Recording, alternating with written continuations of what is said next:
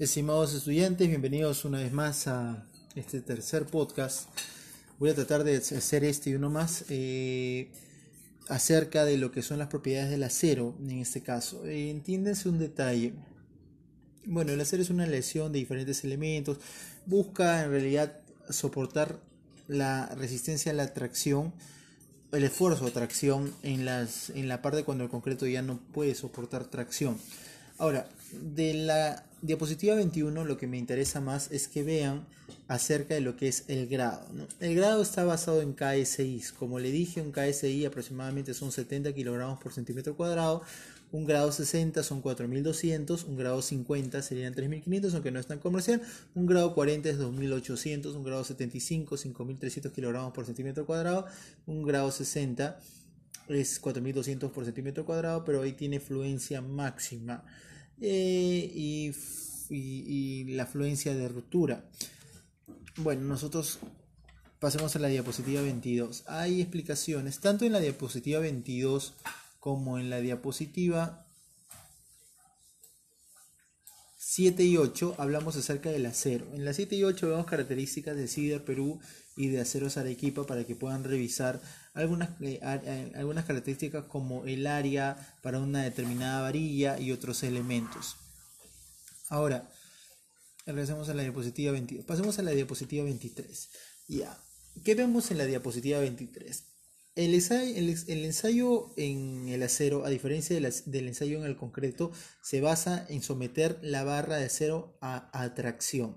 Es decir, hay una, una hay, vean el video de YouTube porque voy a poner un segundo video de YouTube acerca de la de la, de la resistencia a la tracción del acero ya eh, y terminen de ver el video de YouTube y continúan con este podcast ya como pueden haber visto hay una zona donde el acero se comporta de forma elástica si ustedes ven el gráfico de la figura de la diapositiva 23 van a ver de que aproximadamente la deformación del acero, digamos, acá dice deformaciones por mí, entre 0 y 2 es lineal.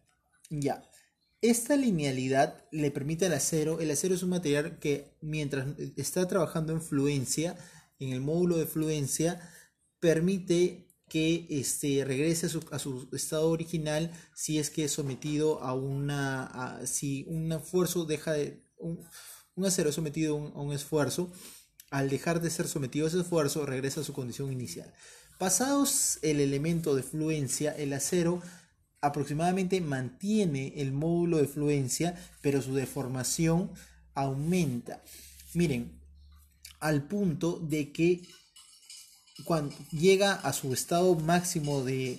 Llega un punto del acero donde a pesar de que la deformación es muy grande, el, empieza a aumentar la, resistencia al, al, bueno, la, la fluencia, al esfuerzo, y llega un esfuerzo último, que es el esfuerzo de ruptura. Fíjense un detalle, un acero que tiene una fluencia de 4200 kilogramos por centímetro cuadrado puede llegar a tener un esfuerzo máximo o último de 6.300 kilogramos por centímetro cuadrado. Ahora, esto no quiere decir que nosotros, sabiendo que el acero va a resistir 6.300 kilogramos por centímetro cuadrado, diseñemos con ese valor, diseñamos con el módulo de fluencia. Consideramos que el acero solo soporta como máximo su módulo de fluencia. Eh, y su módulo de elasticidad, que es la misma, la pendiente eh, entre la curva de esfuerzo de formación, es de 2 por 10 a la 6 kilogramos por centímetro cuadrado. Es el módulo de elasticidad, que básicamente es la pendiente de este de la pendiente que se obtiene de dividir el esfuerzo entre la deformación unitaria. Como digo, ese es el módulo de elasticidad. Ahora, si yo divido el... y quiero encontrar la deformación unitaria en el módulo de fluencia, es aproximadamente 0.0021. la, lo que es la, la deformación unitaria del, del, del acero en fluencia. Ahora, para el diseño se entiende que el acero mantiene su módulo de fluencia y no va ganando. Fíjese un detalle, para la deformación de la rotura, mientras que la deformación influencia es como 0.0021, la deformación en rotura puede ser 30 a 40 veces ese módulo, ese, esa deformación unitaria. Es decir, la, la deformación influencia puede llegar al borde, eh, perdón, la deformación de ruptura puede llegar a 0.06. Es bastante. Eso quiere decir que el acero se alarga el, hasta 30 veces más, a 40 veces más. Por lo tanto, el acero fluye. Se pone, si ustedes han visto, al, cuando llega al límite de fluencia, se estira. Es, e, esa es la característica plástica del acero. Por eso cuando una estructura se rompe, el acero no termina de partirse, sino tiende a fluir, pero ya, ya está en el rango plástico, no puede regresar a su estado original. Es, es lo, eso que vemos en la naturaleza o con la, la, experiencia del día a día se ve en una gráfica si la revisamos con un ensayo de tracción. Ya. El acero y el concreto se, dilatan aproximadamente a la misma velocidad. Bueno, las diapositivas 24 y 25 leales ustedes de ventajas y desventajas del concreto armado. Y ahora voy a procurar para hablar de cargas. Miren, voy a, hacer, voy a explicar en cargas lo que es necesario explicar nomás. Lean las diapositivas. Miren, la diapositiva 30 explica cómo se, cómo se apoya un elemento en otro y cómo se transmiten las cargas. Una losa tiene una carga distribuida a lo largo de toda su longitud. Esa losa genera, a su mismo tiempo, se apoya en una viga. Esa losa genera esfuerzos puntuales aunque también pueden ser distribuidos a lo largo de la, de la viga en la que se apoya. Esto tanto para una viga en, un eje horizontal como un eje, este, en eje X o en eje Y. Ahora, estas vigas a su, a su, mismo tiempo tienen reacciones en los apoyos. Esas reacciones en los apoyos son absorbidas por las columnas. Y esas columnas más el peso de la columna te entrega el todo el peso soportado por, que va a aguantar las zapatas. Más o menos es una explicación de cómo se transmiten las cargas. Vámonos a la diapositiva 32. Existen dos tipos de cargas. Cargas permanentes o muertas y cargas vivas o sobrecargas. Las cargas permanentes o muertas son aquellas que, que forman parte de la estructura, o sea, están añadidas a la estructura.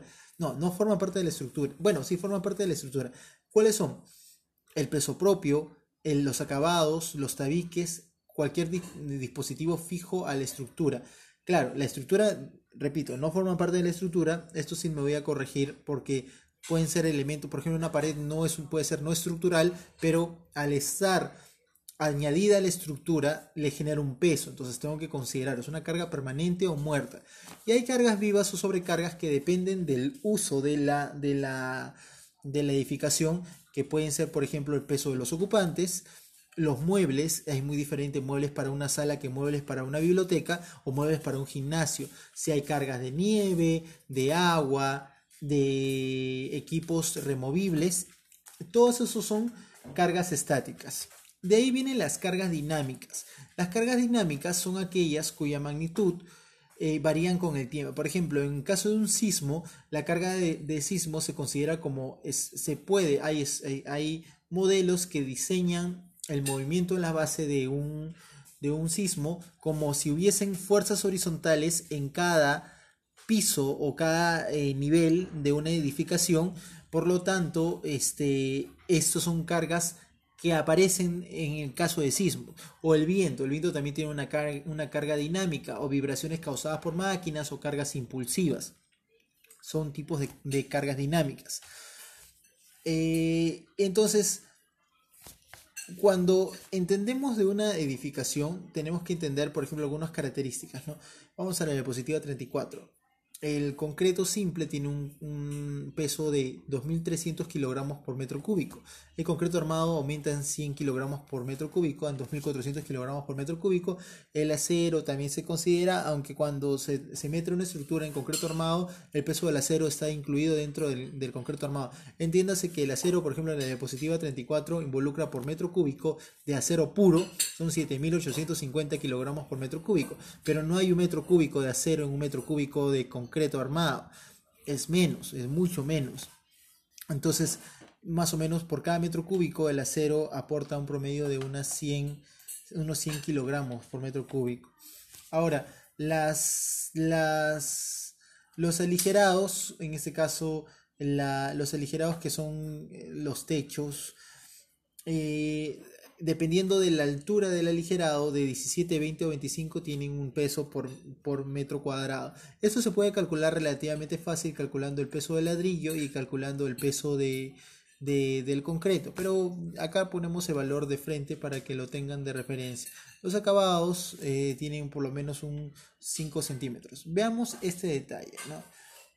Tenemos en sobrecargas que son las cargas vivas. Por ejemplo, un centro de educación tiene 300 kilogramos por metro cuadrado. Una biblioteca tiene 300 kilogramos por metro cuadrado. Pero en cambio, por ejemplo, una casa, una vivienda Corredores y escaleras 100 y una azotea, dos, perdón, corredores y escaleras tiene 200 kilogramos por metro cuadrado y una azotea 100 kilogramos por metro cuadrado. Una oficina, excepto sala de archivo de computación, tiene 250 kilogramos por metro cuadrado. Estos son unidades en kilogramos por metro cuadrado, hay unidades en kilogramos por metro cúbico, hay unidades eh, en kilogramos por metro. Ahora, es el criterio del ingeniero el ver cómo estas cargas, dependiendo de las unidades, se aplican. Entonces vamos a empezar a hablar un poquito acerca de cómo se metran algunos elementos en, general. Veamos una viga, eh, la, las diapositivas 38 y 39. Voy a alargar un poco este, este podcast porque es necesario para que se pueda explicar un poco más de detalles. Eh, la 38 y la 39 hablan de una escalera en voladizo. Vemos que la escalera en voladizo soporta carga muerta, su peso propio, que es 2.400 kilogramos por metro cúbico, concreto armado, por 0.25 de ancho por 0.1 de alto.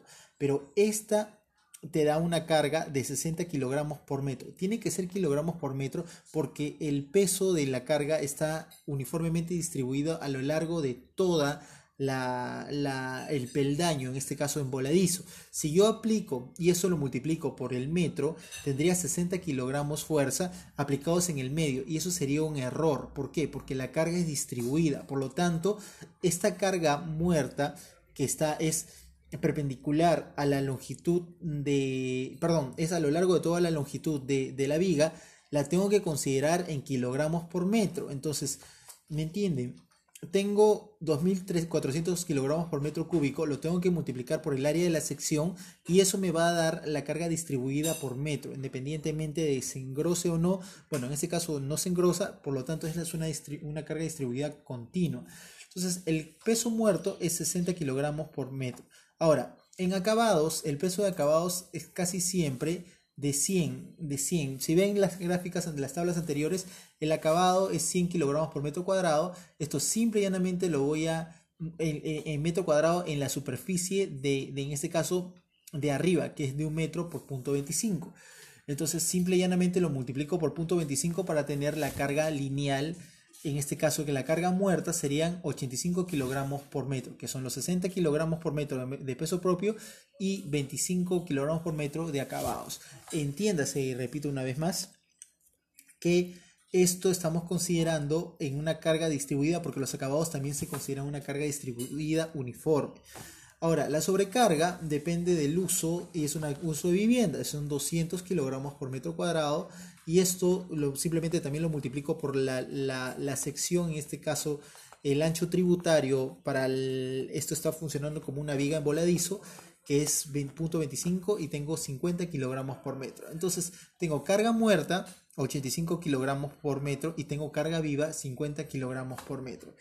En condiciones de servicio, en condiciones de servicio, simple y llanamente se suma la carga muerta más la carga viva. Vemos que para ese caso en voladizo la carga total en servicio eh, son 135 que son los 85 más los 50. Esto me genera un momento y el momento resolviendo el, modelo matemático acá tengo que el momento en empotramiento que tiene que soportar el empotramiento es de 67.5 kilogramos por kilogramos metro eh, y el cortante total son 135 kilogramos, lo que soportaría la, la viga. Ahora, para una escalera, eso lo pueden ustedes deducir, ¿no? Tenemos una sección diferente, lo mismo eh, la carga muerta eh, tenemos los pasos, estamos ahora en la diapositiva 40, 41, 42, 43, 44.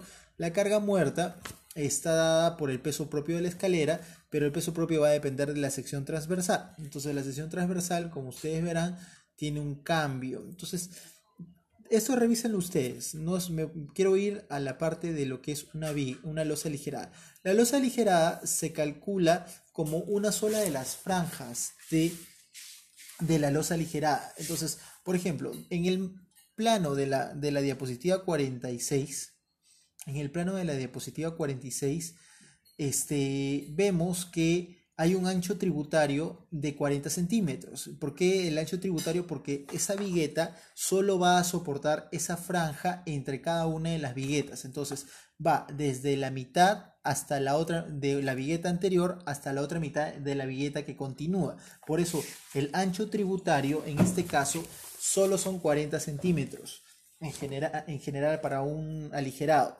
Entonces, ¿qué tiene el aligerado en carga muerta? Tiene el peso propio que son 300 eh, kilogramos por metro, que ya involucra todo el, peso del ladrillo. Se podría calcular como parte del concreto y aparte del peso del ladrillo, vamos a llegar al mismo resultado.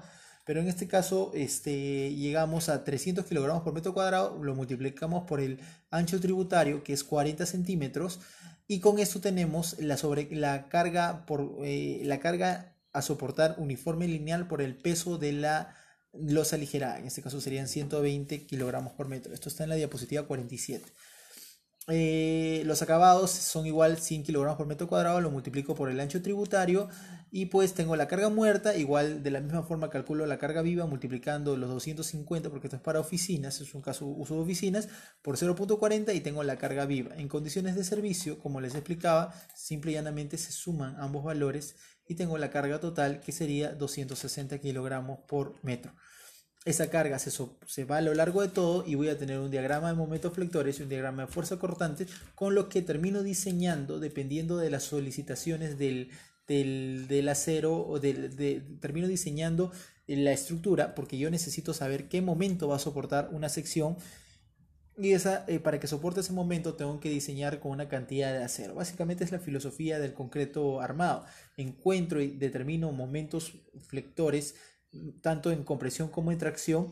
Como yo les dije ayer, la flexión es un elemento que hace que se curve hacia abajo concavamente y, la, y la, el momento positivo y, en el caso de ser momento negativo es, es, es, eh, es convexa, ya no es cóncava, es, para arriba y este, el, cuando el concreto está en momento negativo, la zona de tracción del concreto es la zona superior.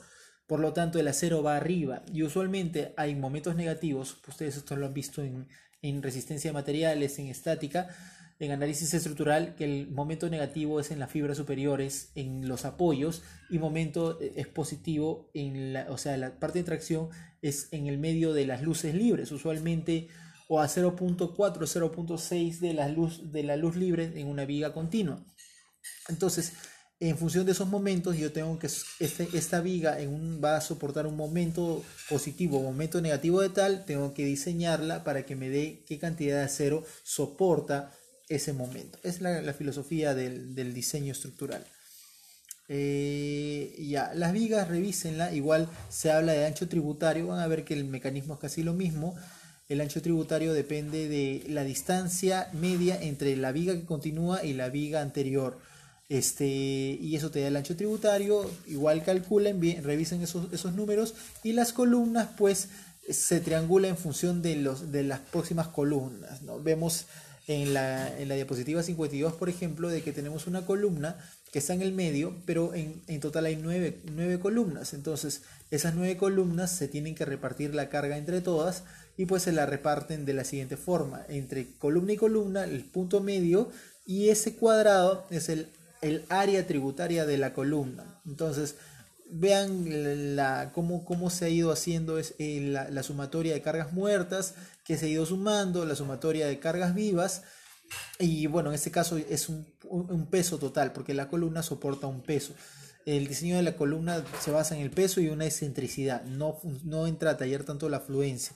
Eh, y hay unas, unas, este, unas gráficas eh, que determinan cuál debe ser la cuantía a aplicar en una columna. Es un diseño un tanto diferente. Eh, bueno, entonces tenemos el peso último, pero este es un peso último de un entrepiso. Eh, como, van viendo. Y al final el peso que soporta toda la estructura es la sumatoria de todos los pesos de cada una de las columnas. Y van viendo por eso de que la unas columnas en la base, en los primeros pisos, muchas veces tienen más cantidad de acero o su cuantía es mayor que en niveles superiores porque ya no necesita soportar el mismo peso, porque mientras el, el nivel es inferior, soporta el peso de toda la parte de arriba de la estructura. Gracias. Con esto termino el tercer podcast.